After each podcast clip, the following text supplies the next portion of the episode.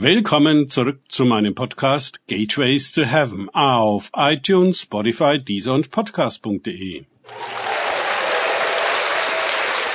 Mein Name ist Markus Herbert und mein Thema heute ist die Taufe im Heiligen Geist.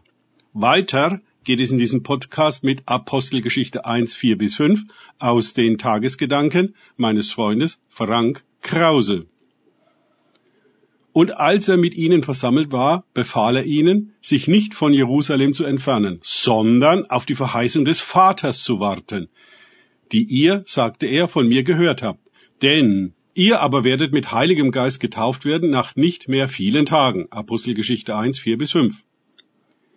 Diese Taufe mit dem Heiligen Geist ist offenbar von großer Bedeutung und ist die Verheißung des Vaters denn nur durch den Heiligen Geist können wir ihn erkennen. In Epheser 1 betet Paulus entsprechend, dass der Vater der Herrlichkeit euch gebe den Geist der Weisheit und Offenbarung zur Erkenntnis seiner selbst.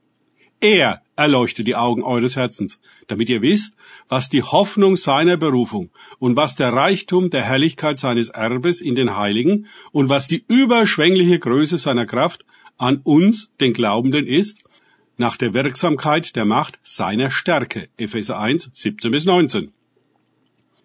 Über die Taufe mit dem Heiligen Geist hat es in der Christenheit viele Kontroversen gegeben. Wer hätte gedacht? Jedoch muss ich feststellen, dass es jede Menge Christen gibt, die den Vater der Herrlichkeit nicht kennen und keine erleuchteten Augen des Herzens haben und nicht wissen, was die Hoffnung seiner Berufung, der Reichtum der Herrlichkeit seines Erbes und was die überschwängliche Größe seiner Kraft an ihnen ist. Einige dieser Christen meinen, sie seien im Heiligen Geist getauft, andere nicht. Was wir meinen und sagen, ist in der Sache auch nicht entscheidend.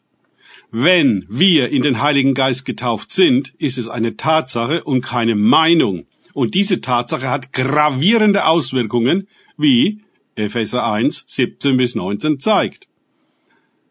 Alles dort genannte nicht zu erleben und doch zu behaupten, mit dem Heiligen Geist erfüllt zu sein, das macht keinen Sinn. Das Ziel der Gabe des Geistes ist nicht erfüllt.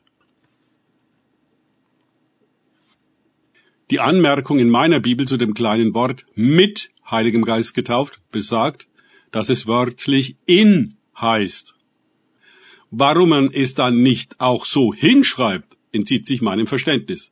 Das griechische Wort für Taufe bedeutet, jemand in etwas hineinzutauchen. Vorher war er außerhalb, jetzt ist er drin. Das Wort mahnt keine Besprenkelung eines Säuglings, den man für getauft erklärt, Kraft der Kirche.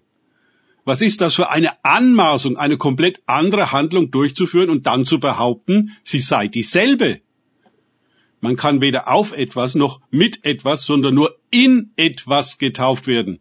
Zu welchen ungeheuren Komplikationen die Abweichung von solch kleinen Worten geführt hat, zeigt die ganze Kirchengeschichte.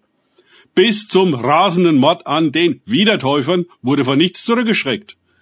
Um zu zeigen, wer das Sagen hat. Genau, die Kirche.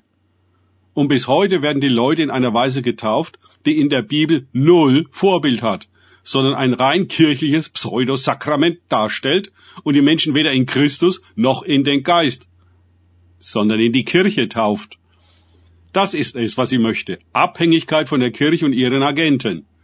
Und Gott soll er bitte nicht dazwischen funken.